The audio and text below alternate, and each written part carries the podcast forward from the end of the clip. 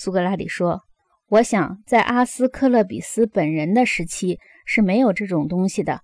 我们是根据特洛伊的故事这样推想的。当欧律皮吕斯在特洛伊负伤时，那个妇人给他吃普拉纳酒，上面撒了大麦粉和小块乳酪，显然是一副热药。那个时候，所有医生并没有说他用错了药，也没有说当看护的。”派特罗克罗斯犯了什么错误？格劳孔说：“受了伤，给他服这种药却是古怪。”苏格拉底说：“如果你记得，在赫罗狄克斯以前的医生并不用我们现在的这些药物治病的话，你就不会感到古怪了。赫罗狄克斯是一个教练员，因为他有病，他把体操和医术混而为一，结果先主要折磨了自己，然后又折磨了许多后来人。”格劳孔说：“怎么会这样？”苏格拉底说：“他身患不治之症，靠了常年不断的细心照料自己，居然活了好多年。但他的故病始终没能治好。就这么着，他一生除了医疗自己外，什么事都没干，一天到晚就是发愁有没有疏忽了规定的养生习惯。他靠了自己的这套医术，在痛苦的挣扎中。”夺得了年老而死的锦标，格劳孔说：“这可是他对医道的崇尚奖品呢。”苏格拉底说：“他得之无愧呢。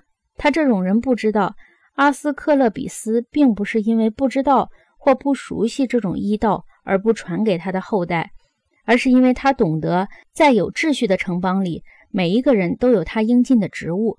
人们没有功夫来生病，不可能一生没完没了的治病。”我们在工人中间看到这种情况，会觉得荒唐不经；可是，在有钱的人和所谓有福的人中间看到这种情况，就视若无睹了。